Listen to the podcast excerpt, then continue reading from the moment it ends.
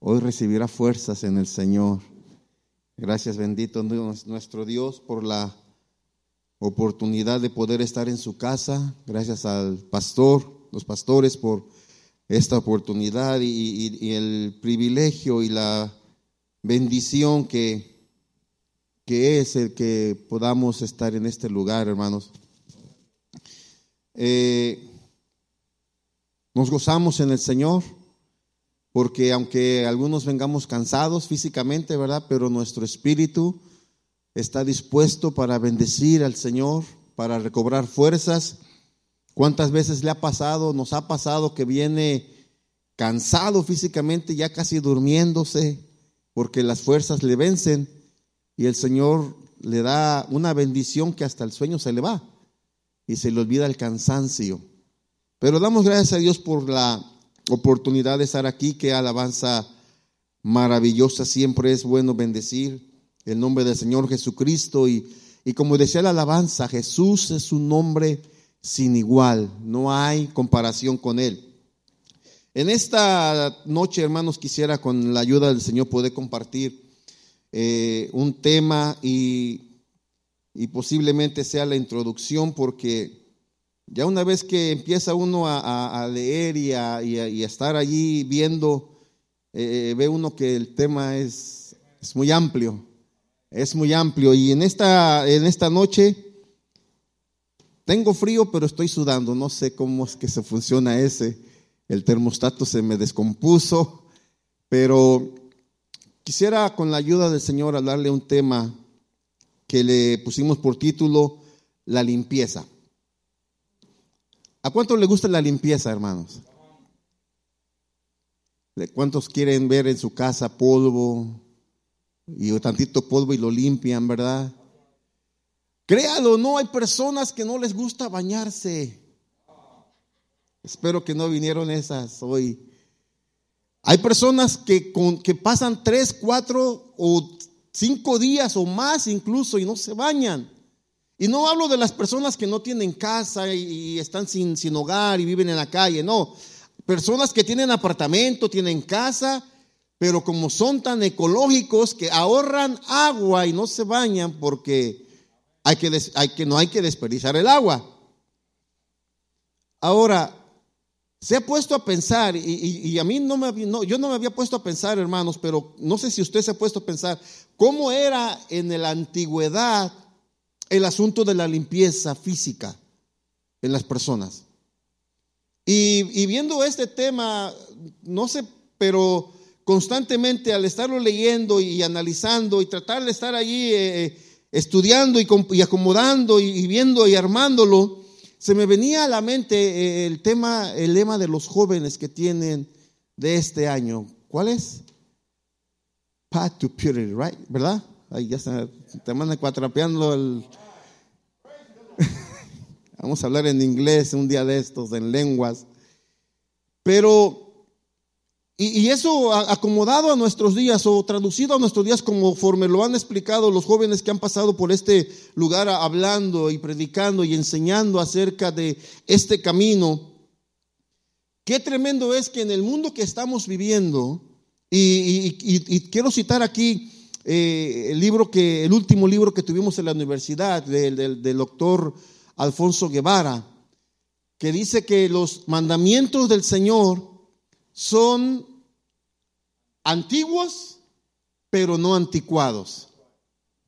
Y me llamaba la atención, si no mal recuerdo, pero hay una, hay una parte ahí que dice que en el estado de California, hay, en cada estado hay varias, pero en el estado de California a mí me sacó risa una ley que hay no está obsoleta, es decir, todavía la tienen presente, no la han quitado de la constitución de Estados, del estado de California, pero si una mujer, usted hermana, que le gusta comprarse un sombrero para vestirse aquí bien para el Señor o para su novio, para el marido, ¿sabía que usted no puede ir a comprar un sombrero a la tienda sin el permiso del marido o del hombre?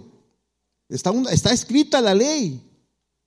La escribieron tal vez hace 200 o 150 años, pero está vigente esa ley. ¿Cuántos la respetan? Dijo una por allá, no le pido ni permiso para ir a la tienda, menos para comprar un sombrero. Pero el hombre, el hombre en nuestros días, ha habido mandamientos que, y cosas y leyes que las han venido eh, mezclando y las han venido rebajando, como, como aquel que, que mezclaba el alcohol con agua y le rebajaba y le rebajaba y ya no era realmente alcohol, sino era una mezcla de alcohol con agua y ya no surtía el mismo efecto, pero para poder vender más. Y, entre esas cosas vienen eh, rebajando a su manera los mandamientos del Señor. Para presentarme delante de Dios no tengo que ir a la iglesia.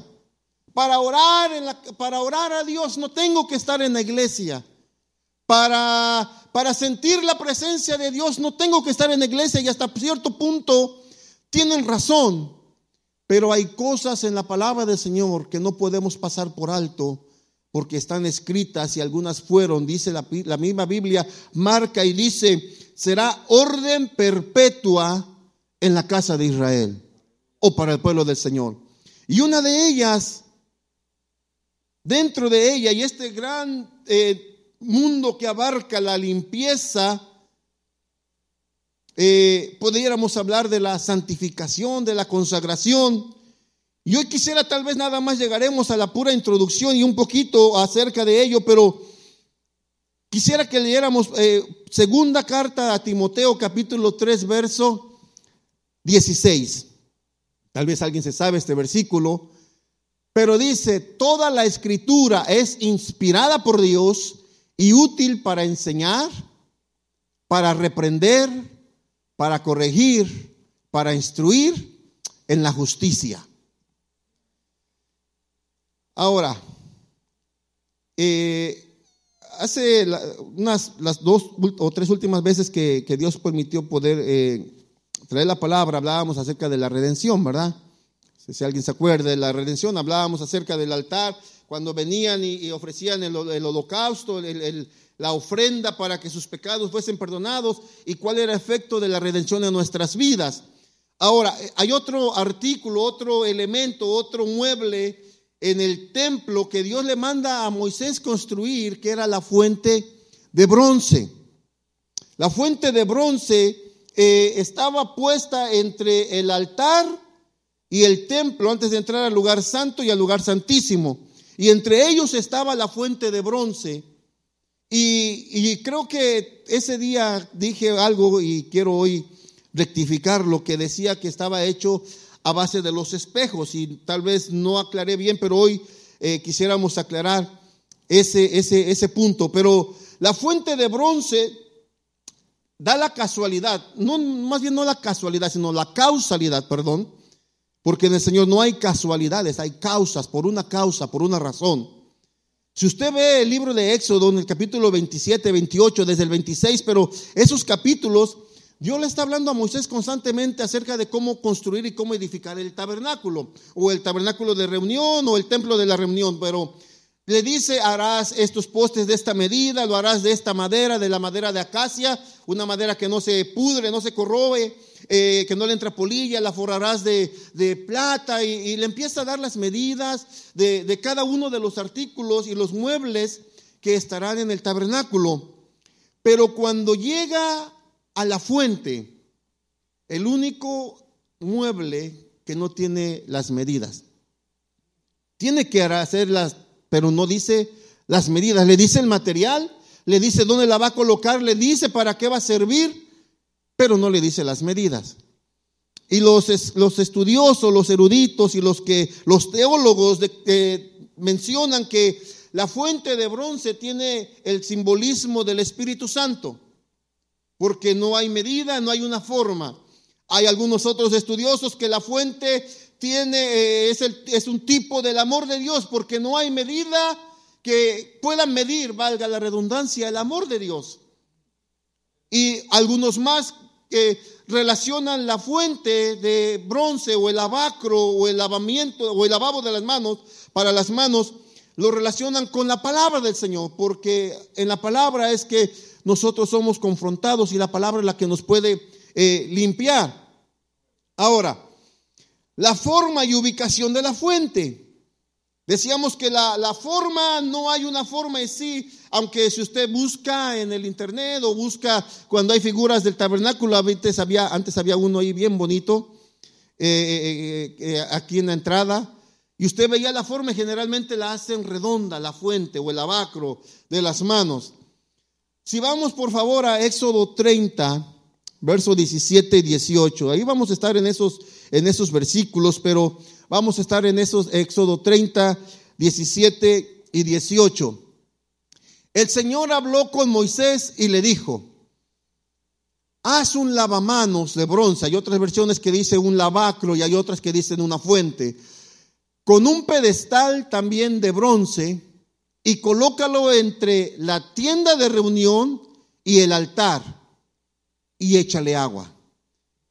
Estaba entre la tienda de reunión donde estaba el templo, el, lugar santo y el lugar santísimo y entre el altar. Entre esos dos espacios, alguien decía que era el patio, pero entre esos dos estaba ubicada la fuente o el lavacro o el lavamanos de bronce. El bronce, hermanos, era una mezcla de, de cobre y... Se me fue la palabra.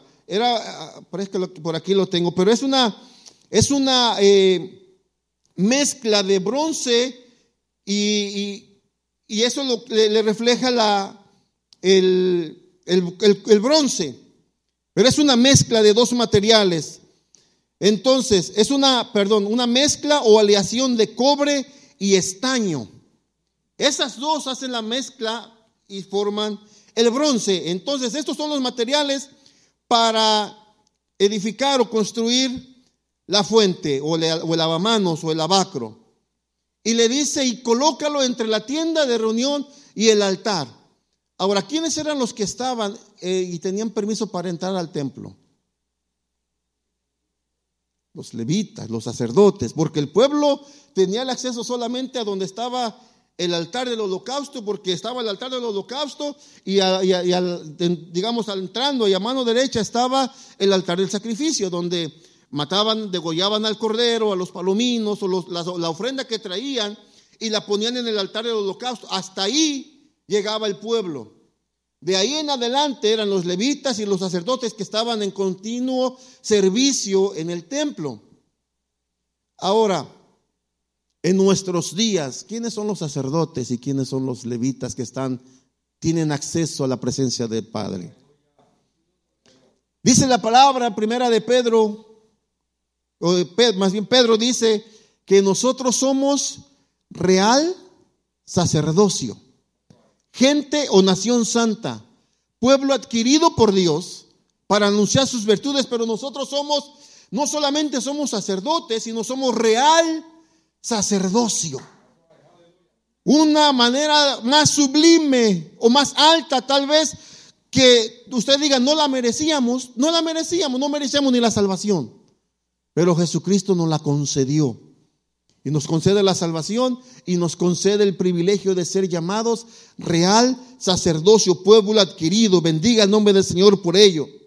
Ahora, el segundo punto, ¿qué cosa es? El uso y el significado de la fuente. ¿Para qué era? Versos 20 y 21, por favor. Siempre que entren a la tienda de reunión, o cuando se acerquen al altar y presenten al Señor alguna ofrenda por fuego, deberán lavarse con agua, las manos y los pies para que no mueran.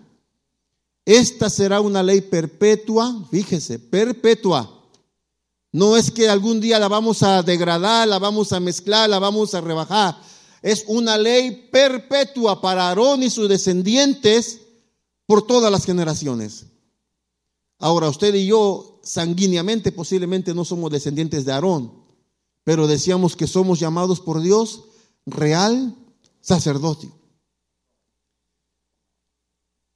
Estaba entre el altar y la tienda de reunión, dice, para que cuando entren al servicio se tengan que lavar los pies y las manos. A ver si ahí, ¿cómo lo podemos expresar? Los pies y las manos hablan de nuestro hacer y nuestro caminar.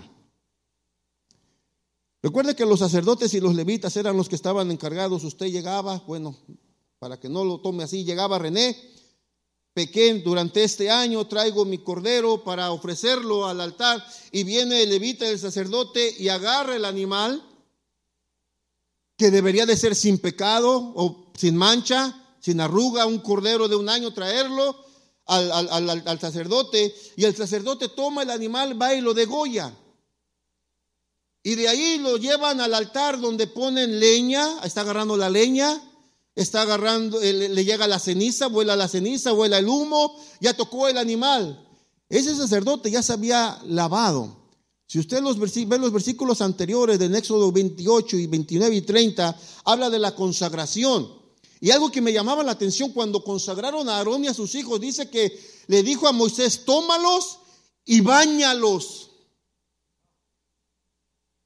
Alguien dice que, leía unos comentarios y dice que era, en un momento dado, fue algo eh, como penoso y vergonzoso para los sacerdotes que los estaban viendo, posiblemente, si no completamente desnudos, pero la ropa íntima de ellos que traían debajo, para ellos era estar desnudo y era algo vergonzoso. Si era vergonzoso, ¿qué le dijo Mical a David? ¿Se acuerda cuando andaba danzando que traía el arca, la, eh, iban entrando a Jerusalén con el arca? ¿Qué le dijo su esposa? Porque se le subió un poquito el vestido, ¿verdad? Se, dice que se, le subió, se le dio un, arribita de los tobillos y le dijo, mira, el rey enseñando las carnes y era arribita del tobillo, un poco más arriba tal vez a la rodilla. Y ahora a veces es que es más arriba de la rodilla. Bueno, pero se imagina ver a los sacerdotes, no que los bañaran o que se bañaran ellos, que Moisés los tenía que bañar. Por eso decía hace un momento, ¿verdad? ¿Cuánto les gusta la limpieza? ¿Cuánto les gusta bañarse? Porque hay personas que no les gusta bañarse. Para algunos, incluso la, historia menciona que los romanos eran muy limpios, pero hay estudios que realmente no eran tan limpios. Ahora usted piense eh, eh, en los sanitarios que teníamos en nuestros ranchos, nuestros abuelitos. ¿Cómo eran los baños? Yo le, hoy le compartí a una compañera de trabajo en, la casa de mi abuelito, ya partió la presencia del Señor, pero eh, mi abuelito siempre tenía 200, 300, hasta 400 cabezas de ganado, Era, tenía, tenía dinero, pero pues creo que nos portamos mal porque no nos tocó nada. pero tenía, tenía muchos animales, tenía chivos también y tenía cerdos. Y usted sabe que algunas personas afuera de la casa, por allá, lejecitos, hacían una fosa séptica y así, y ahí hacían sus necesidades fisiológicas. Después había otros que en, lo alto del cerrito hacían una casita y ahí iban a, hacer sus necesidades y venían los animales y se alimentaban de lo que las personas desechaban. Había un tiempo que había una fiesta y ese animal que se había alimentado de allá lo mataban y se lo comían. Era el ciclo de la vida. Los, baños de, regadera no eran como ahora que usted va y le abre la llave, tenía que, tenía que poner leña, tenía que calentar el agua y luego mezclarla y el que tenía bien era a jicarazos y afuera en el tanquecito le ponían una tela y otra por acá y por donde entraba y se agachaban y ahí se bañaba. Algunos otros iban al río, pero en nuestra cultura, en nuestra manera, en nuestro entendimiento, lo hacemos de una manera y lo tratamos de hacer de una manera privada. ¿Verdad? Déjenme le enseño, si tienen por ahí las dos fotos primeras, cómo eran los baños en la antigüedad. Y todavía hasta la Edad Media. Mire, esas personas, bueno, están decentes, ¿verdad? Pero ve dónde están sentadas, la de verde y la de blanco, ¿verdad? A un lado está otro hueco. Así eran los baños donde iban a hacer sus necesidades. La otra, que no hay gente. Mire, no son lavaderos, ahí iban. Y hay otros que eran incluso más bajos, ¿Y saben lo que hacían? Había una persona, imagínense el trabajo de esta persona. Había una persona que tenía, andaba en medio de toda esa gente que iban allí, a esos baños públicos, porque ahí era donde podían hacer sus necesidades. Una persona tenía una cubeta con un palo y en la punta del palo era como un trapo, varios trapos, mojaban el trapo y con ese se podían eh, hacer limpieza. Se lo quitaba a esa persona y se lo pasaba a la siguiente.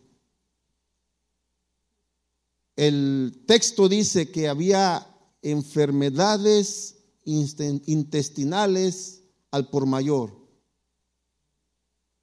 Porque, ¿qué limpieza había ahí? Con el paso del tiempo, sí, los griegos, los romanos trataron de modificar y de modernizar los baños que se convirtieron incluso hasta en prostíbulos.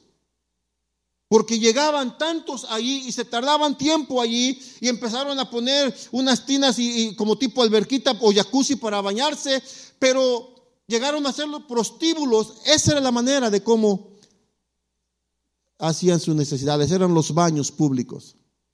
Y el Señor dice, esa no es la limpieza que yo quiero.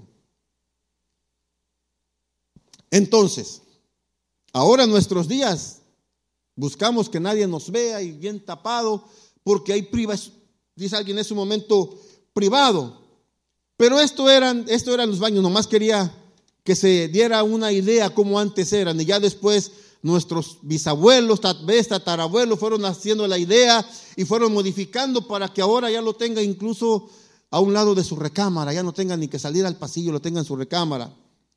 Pero pudiera ser tal vez cuestión de cultura, incluso va todavía a, Turquía, a Grecia, hay baños públicos aún, ya no tal vez así, pero eh, se meten en un cuarto grande y hay una sauna y ahí están todos juntos. Pero es forma de cómo eh, se, se envuelve. Entonces, la limpieza para el Señor era algo tan esencial que el sacerdote sí ya se había limpiado, ya se había lavado, pero antes de entrar al templo, porque no habla cuando venían a agarrar los animales y agarrar la leña. Y usted sabe, si usted un día en su casa, allá con sus papás, con sus abuelitos, hizo eh, esas cocinitas de humo que le llaman, de leña, donde ponía el comal y le ponía la cal y le ponía las tortillas y la salsa y la sal. Me da hambre. Pero cuando usted pone, incluso aquí pone un brasero, un, un asador de carbón o un asador normal, el humo le llega, ¿verdad? Yo que trabajo en un restaurante que aparentemente no cocinamos mucha carne, pero se levanta humo, llego oliendo a humo. Y antes de entrar el sacerdote y el levita al lugar santo, tenían que pasar por la fuente para lavarse las manos, para lavarse los pies, que habla de las, de la, del caminar y de las obras de alguna manera se ensuciaban, se contaminaban y eso mismo no podían entrar al templo. ¿Se acuerda que Moisés cuando estaba en el monte y dice que se prendió la salsa, se fue acercando? ¿Qué le dijo el Señor? Que se quitara las sandalias porque le dijo, el lugar que estás pisando es santo. Y no es que todo lo demás, porque Moisés que traía, estaba pastoreando. Lógico es que andaba entre las ovejas, había pisado tal vez la tierra, había pisado tal vez una baraña, había pisado tal vez algún excremento de alguna de las ovejas y por eso el Señor le dice, quítate el calzado, porque si usted quiere acercarse al Señor, es necesario que nos limpiemos. Si Cristo abrió el camino, desde la salvación. Es como usted compra un boleto de avión para viajar a algún lugar, pero hay que pasar ciertos requisitos para que aborde el avión. La importancia de la limpieza en el corazón del sacerdote, eso es lo que tenían que entender y teníamos que entender las generaciones futuras. El acercarse, antes de entrar al templo, el lavarse las manos y los pies. Las manos y los pies hablan de las obras, las manos, los pies del caminar. Las dos juntas nos hablan de la justicia y de la integridad. Las manos y los pies nos hablan de las obras y el caminar, y ellas nos hablan de la justicia y de la integridad. Somos, dice la Biblia, que a través de la sangre de Cristo somos que justificados. Pero nuestro caminar diario tenemos que caminar con integridad de corazón con limpieza de corazón, no de en vano. En el libro de Proverbios, el, proverbista, el predicador escribe y le dice, dame, hijo mío, tu corazón. Y la palabra luego dice, guarda de todas cosas, de todas las cosas guardadas, guarda, hijo mío, tu corazón, porque de él mana la vida. De él mana la vida. Y la palabra del Señor, una ocasión, ¿se acuerda que Jesucristo estaba estaba con los discípulos y les empezó a lavar los pies. ¿Se acuerda? ¿Y qué le dijo? Juan 13:10. ¿Qué le dice Pedro al maestro? No, ¿cómo es posible que tú me vas a lavar los pies? Y el maestro le dice, si no te lavo los pies no tienes parte conmigo, pero le dice, el que ya se ha bañado, el que ya se ha limpiado, el que ya ha sido limpio, no necesita lavarse más que los pies, contestó Jesús, porque todo su cuerpo está limpio y ustedes están limpios, aunque no todos. El que ya está bañado, el que ya está lavado, el que ya fue limpio, Nuestros pecados fueron limpios por la sangre de Jesucristo, pero en nuestro caminar en este mundo hay cosas que pueden llegar a contaminar nuestro corazón y estorbar y dañar nuestra integridad. Por eso antes de hay que pasar por el lavacro para lavarnos. Y dice, no, ya no es por obras, porque la palabra misma habla, Pablo dice a los efesios que somos salvos por gracia no es por obras, no es por lo que hagamos, sino es por gracia, por el favor que Dios quiso darnos la salvación. Pero nuestra vida, nuestro diario caminar, hay que cuidar nuestro corazón porque de él emana la vida. Y se me viene a la mente un pensamiento que leí y a mí me, me, me sí me tocó bastante porque eh, y le comentaba un poco a mi esposa acerca de ello. Figuremos que esta es una taza y tiene té. Y viene alguien, o café, si a alguien le gusta el café, ¿verdad? Y viene alguien y me empuja y se tira el café o se tira el té. ¿Por qué se tiró? Y alguien, yo le comenté a alguien también, le hice esta pregunta. Y yo se lo comentaba a mi esposa y le decía, me dijo esta persona, oh, pues porque te empujaron. Y el pensamiento dice, el café se tiró porque la taza tenía café. Cuando a ti te empujan físicamente, cuando a ti te presionan, cuando los problemas te presionan y te mueven, ¿qué es lo que sale de nosotros? Porque dice la palabra que de la abundancia del corazón habla la boca. Y déjenles digo cómo termina esta, esta reflexión, pero dice, el café o el té se tiró de la taza porque la taza contenía café.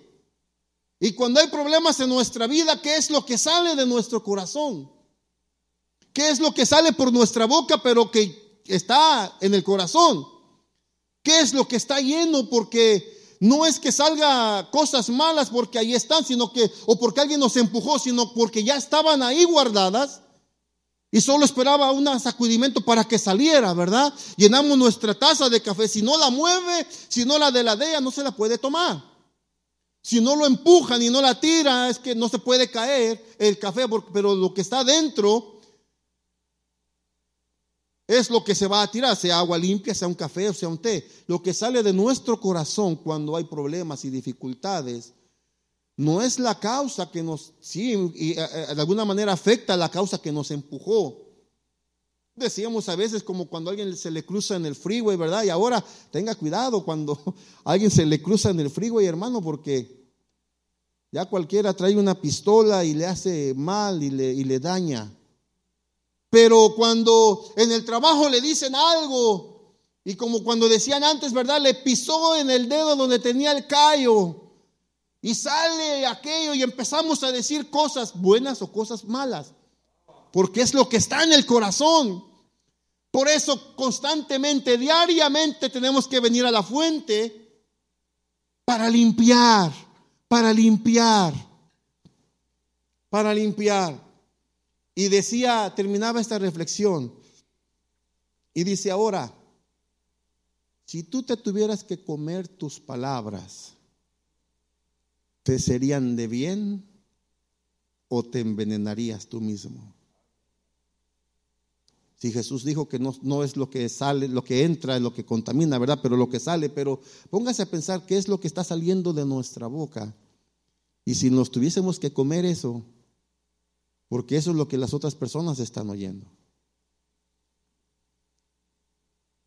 Pero dice la palabra que Jesús menciona y dice el que ya se ha lavado, el que ya se ha bañado, no necesita más que lavarse los pies porque estamos en este mundo, todavía vamos caminando, vamos eh, peregrinando, somos limpios por la sangre de Jesús, pero nuestro caminar por este mundo puede ensuciar, puede manchar, puede contaminar nuestro corazón. Ahora, ¿qué más contenía la fuente? ¿Con qué dijo que la tenía que llenar? Con agua. El agua habla de vida, de renovación, de pureza, de limpieza. El agua da vida. ¿Le ha pasado alguna vez que ha trabajado mucho o ha caminado o ha salido a correr o está en el trabajo y, tiene sed, realmente llega y cuando ve el, el vaso, la botella o en, antes en nuestros países abría la llave, ¿cuál agua purificada? Se metía al agua ahí, el agua que corría en el apancle y, o en el agua y que iba corriendo. Y aquí estamos. Creo que eso nos dio los antivirus que necesitábamos. Sobrevivimos. Sobrevivimos. Y no se acuerda que a veces le abría la llave o la manguera, ya estaba bien oxidada. Y nomás dejábamos que se limpiara tantito y nos metíamos a tomar. Si ahora los, la generación nueva, no los de la iglesia, pero los nuevos lo ven, no toman hasta que la purifiquen. Pero el agua da vida. Cuando usted siente esa agua que realmente ya la necesitaba, hasta le refresca. Y no solo cuando se la toma, sino que tiene calor y se echa agua fría, le refresca el cuerpo. El agua da vida, el agua es renovación, el agua es limpieza, el agua es pureza. ¿Se acuerda aquel hijo pródigo que se había ido de su casa por mucho, tiempo? Malgastó la herencia, regresa a la casa. El padre lo ve todo arapastroso, sucio, feo. Y le dice, bañenlo, límpienlo. Lo renovó, le dio una nueva vida, le quitó lo malo y se ve diferente. Nos vemos diferente cuando nos bañamos. Hagámoslo más seguido. Pero el agua da vida, el agua es renovación, es pureza. Ahora, venían los sacerdotes y se, se, ponían en el, en, el, en el lavacro donde se lavaban las manos y se inclinaban y se reflejaban. No dice cuánto tiempo se tardaban lavándose las manos ni los pies, pero todo ese tiempo se estaban reflejando. Y déjenme le hago una pregunta, ¿cuánto tiempo usted se tarda en el espejo? No conteste, nomás piénselo. ¿Cuánto tiempo se tarda en el espejo? Porque la apariencia en nuestros días y por mucho tiempo ha sido muy importante en la humanidad. La apariencia es tan importante que en la etapa de la adolescencia a la juventud, de 13, 14, cómo te vistas es que si vas a encajar en el grupo o no vas a encajar en el grupo y te van a señalar. En nuestros tiempos era, tal vez no era, era, no puedo decir si era más difícil que, que, ahora, porque eh, había, ya el bullying ya ha existido, ha existido por años. Alguien me dice, me hacen bullying por internet. ¿Y cómo es que te hacen bullying por internet? Es que en el Facebook, pues cancela la cuenta. Bloquéalo. Elimínalo. Creo yo que es más fácil. En nuestros días, ustedes le hacían bullying, el compañero del salón lo veía en el recreo, lo veía en español, en inglés, en ciencias sociales, lo veía en la salida y a veces era su vecino. Y el bullying, ¿cómo se arreglaba en nuestros días? No estoy promoviendo la violencia. A la salida. Yo no sé si Puerto Rico, Guatemala, Honduras, pero en México, hermanos, en las escuelas, en las secundarias, había un lugar afuera de la escuela que quién sabe quién lo había designado, pero ahí se arreglaban los problemas del bullying en la escuela. A la salida, era la única palabra que tenía que decir. A la salida. Haga de cuenta que aquí en Atlantic y la, y la, y la hay un terreno baldío, ¿verdad? Haga de cuenta, esta es la escuela, a la salida. Se corría la voz rápido, no era por mensaje ni texto, no, no, no. Era hablado. A ver, pelea, pelea, pelea, pelea. La salida. Y, y el grupo del salón, o los que ya saben, los amigos de allí, Ahí van, ha visto cómo entra el canelo, cómo entran los boxeadores, y ahí van. Y, un amigo le quitaba la mochila y los libros, y el otro va calentando, y los otros se quitaban el cinturón y arreglaban el cinturón al revés, dejando la hebilla colgando, porque a veces eso se convertía en batalla campal. Y eran los guaruras del amigo, y se, y se, encontraban, no, no decían en dónde, todo lo que tenían que decir era la salida. Ya sabían en qué terreno y en dónde se iban a reunir. Y ahí van muchachos y muchachas, todos, la porra de un lado, la porra del otro. Así es como se arreglaban los problemas. Pero ya había dificultades en nuestros días. Pero le hacían bullying y le, hacíamos porque éramos parte de esa generación a la persona que no encajaba con nuestras ideas porque se peinaba de una manera y, y empezaron a salir el movimiento que le llamaban emo porque según sus emociones era como se vestía. Y luego el rockero era con los pelos parados y la camisa eh, rajada y cadenas y, brillos en los pantalones y, zapatos con botas. Y, decíamos, este no es. Y entonces los que se vestían de esa manera formaban su grupo. Los que se vestían de otra se formaban de allá. Y al que andaba de lentes y siempre estudiando era el cerebrito en México. Aquí era, le llaman el nerd, ¿sí, verdad? Y pasa el tiempo y resulta que el cerebrito y el nerd tienen un mejor trabajo que el que le hacía. Pero era tan importante en la adolescencia, nuestra etapa de adolescencia, yo creo que en los jóvenes en nuestros días también, el cómo vestirse y por eso tardan tiempo en el frente al espejo para poder encajar en los estándares de la sociedad o de la escuela o del grupo para pertenecer a un club o a un grupo de personas. Es tan importante la apariencia. Y por eso tarda tiempo para, estar frente al espejo y el peinado de esta manera. Y, se acuerda, las hermanas yo creo, ¿se acuerdan en los ochentas y en los noventas que había una botella grande, Aquanet, aerosol, y estos copetes? ¿Cuánto tiempo se tardaban en penarse esos copetes? Allá está una hermana que está diciendo. Pero ¿cuánto tiempo se tardaban para hacer? Y nosotros decíamos, mira, este peinado es de 50. 50 pesos, en, aquellos años era mucho dinero. No, 50 peinetazos, 50 pasadas y ya quedó. Pero, pero tardaban tiempo frente al espejo. Porque la apariencia es importante. ¿Cuánto tiempo pasamos frente al espejo? Porque nuestra apariencia para con Dios es importante. Nuestro corazón con Dios es importante. ¿Cuánto tiempo pasamos frente a la palabra? Los sacerdotes no dice cuánto tiempo tardaban lavándose las manos, porque acuérdese que agarraban leña, agarraban carbón. Usted ha tomado carbón en las manos, ha tomado grasa, no se quita la primera. Y los pies, y tenían que lavarse. ¿Cuánto tiempo tardaba? No dice. Pero lo cierto es que tenían que lavarse y quedar limpios antes de entrar al servicio. Antes de ponerle, de revisar la mesa de los panes, antes de ponerle aceite al candelabro, antes de entrar. Ahora, la construcción de la fuente. Éxodo capítulo, perdón, Génesis 15. Vamos a ver una palabra que Dios les anticipó al pueblo de Israel. Génesis 15, 13 al 14, por favor. Dice, el Señor le dijo, debes saber que tus descendientes vivirán como extranjeros en tierra extraña, donde serán esclavizados y maltratados durante 400 años. Pero yo castigaré a la nación que los esclavizará y luego tus descendientes saldrán en libertad. ¿Y qué dice? Y con grandes riquezas. Más de 400 años antes el Señor ya le estaba diciendo a, Abraham lo que iba a pasar con su descendencia. Ahora, ¿qué pasa? En Éxodo capítulo 12, verso 33 al 36. El pueblo egipcio, por su parte, instaba a los israelitas a que abandonaran pronto el país. De lo contrario, decían los egipcios, podemos darnos por muertos.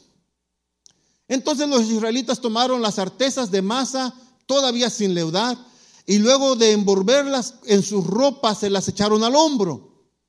Después, siguiendo las instrucciones que Moisés les había dado, pidieron a los egipcios que les dieran, fíjese, pidieron que les dieran objetos de oro y de plata y también ropa.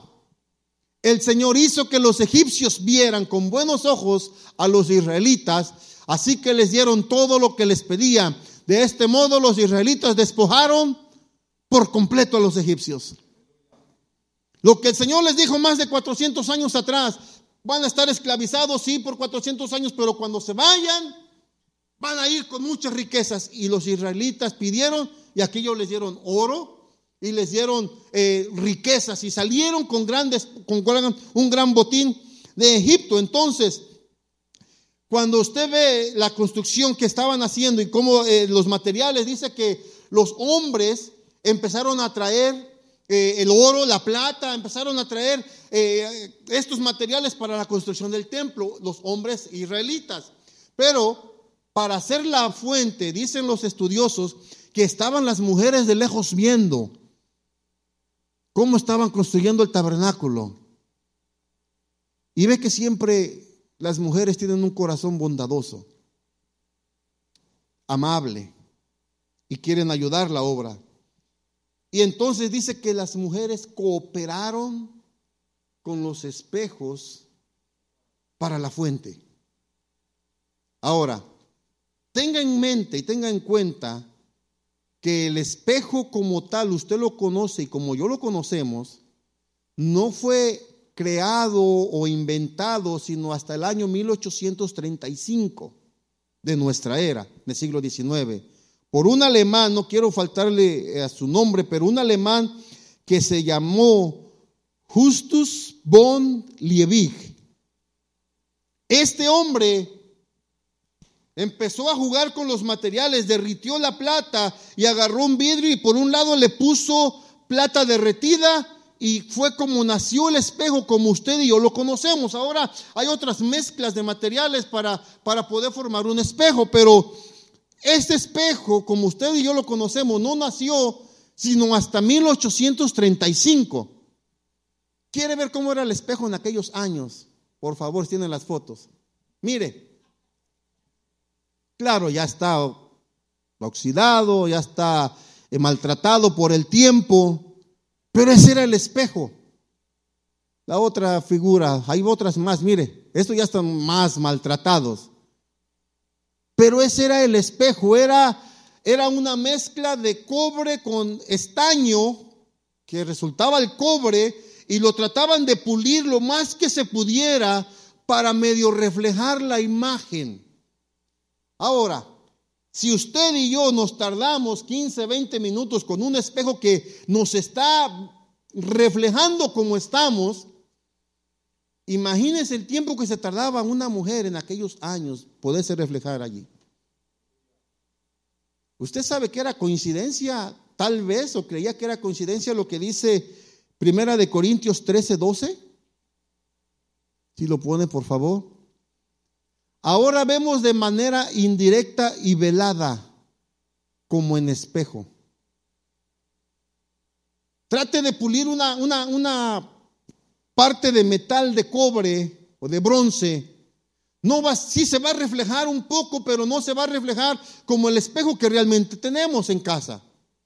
Por eso el apóstol Pablo dice, vemos como por espejo, está un poco borroso porque no se puede ver realmente, dice, pero entonces en aquel tiempo veremos cara a cara, porque el material que usaban para hacer unos espejos era el bronce. No era un vidrio como el que usted y yo ahora tenemos. Ahora imagínese la satisfacción y el, ¿por qué no decirlo?, el sacrificio de las mujeres. Porque, bueno, ahora ya en el teléfono se puede ver, ¿verdad? Pero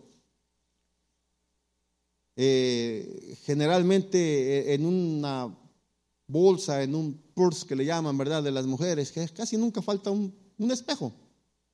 Un espejo y un labial. Quien se pone labial. Generalmente lo traen. Y si ya no lo traen, pues usa el celular, prende la cámara y ahí se está viendo. Porque es importante la imagen y más para una mujer es, es, importante para ella que se vea bien. Si come, yo en el trabajo luego veo algunas que se están, las meseras están ahí, van y comen y van a verse al espejo si no les quedó un pedazo de, de perejil, de cilantro y si no se les corrió el labial y se están arreglando porque la apariencia para poder verse ver bien y poder dar una buena impresión a los clientes es importante. Y que las mujeres y, no lo hacían en, números grandes, ¿eh? el espejo, que como ahora usted ve, y tiene una sala en el cuarto, en el baño, en la, cocina, y luego la sala tiene una pared del espejo y el closet le pone el espejo. Espejos por todos lados. Antes no. Posiblemente era uno por casa, o menos tal vez. Y que la única forma que ellos tenían, o ellas tenían para verse, toman y lo ofrendan para que pudieran hacer la fuente de bronce. Posiblemente algo comparado con ello, yo creo que sería la viuda que dio lo que tenía, sus dos dracmas blancas que tenía, las dio para el Señor, porque era todo, y tal vez las mujeres no tenían más. Porque acuérdense que estábamos hablando de una, una nación donde el que mandaba y gobernaba allí eran los hombres. Y las mujeres posiblemente no tenían el control del oro y de la plata y de los demás materiales. Y lo único de valor y de importancia para ellas que tenían era el espejo de bronce. Y en nuestros días, usted ve, ya el próximo mes vendrán los Juegos Olímpicos. ¿A quiénes coronan? Primero y segundo y tercer lugar. Oro, plata y bronce. Pudiera ser de los tres el menos valioso, pero para las mujeres era el más valioso porque era el único que tenía. Y eso lo dieron pero se reflejaban porque pudieron, trabajaron el material, lo pulieron, le sacaron brillo, se reflejaban y encima le pusieron agua para poderse reflejar. Las mujeres cooperaron con sus espejos, querían participar de la ofrenda. Era una manera de colaborar y Dios diciéndole al pueblo y enseñándole al pueblo que sí, Él nos abrió el camino a través del sacrificio de Cristo y nos justificó pero es nuestro diario caminar el cual debemos de cuidar porque nos podemos contaminar. La integridad, cómo caminamos en integridad. Y para conocer y caminar en integridad, tenemos que ir y, pasar tiempo frente al espejo de Dios para llegar a tener la limpieza. Es la introducción. Si Dios permite, hablaremos más adelante de otros eh, ramas de la limpieza y la santificación y todo ello. Pero las cosas en el Señor, la palabra que decía que leíamos al principio, la escritura del Señor y las cosas que están escritas son creadas y son hechas y son puestas allí para enseñarnos, para redarguirnos, para instruirnos, a fin de que el hombre esté enteramente preparado para toda buena obra. Y como dice nuestro pastor, ¿verdad? Y decía la pastora, creo si no mal recuerdo, mencionaba el miércoles, ¿verdad? En la, oración. Cuando usted se presenta eh, y le dicen, tienes una invitación para ir a ver al, tal vez al, alcalde de la ciudad o al gobernador del estado o al presidente, no vamos a ir en sandalias y en short y playera de, de la playa Posiblemente no vamos a buscar ni, si tiene la posibilidad, no va a buscar ni el mejor traje de su casa, a lo mejor va a ir a buscar uno nuevo y a comprar zapatos y un traje bueno, porque va a ir a ver a una persona de importancia. Y tal vez si no tiene la, la posibilidad, pero busca la mejor ropa. Sencillamente cuando venía a visitar la casa, las mamás sacaban la mejor vajilla. Y había abuelitas que tenían un ropero y una, una cosa llena ahí siempre de platos. Nunca los usaron, pero nunca los tenían que agarrar. Ahí estaban. Pero para las mejores visitas era la mejor vajilla. Para las fiestas era la mejor ropa. Para presentarnos al Señor es la mejor vestidura.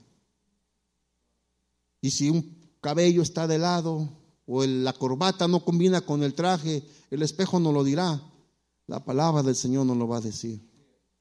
Si está sucio, el espejo nos lo dirá, la palabra nos dirá. Para acercarnos al Señor, tenemos que tener y ser limpios. Dios le bendiga, hermano, Dios le guarde, Dios sea con usted.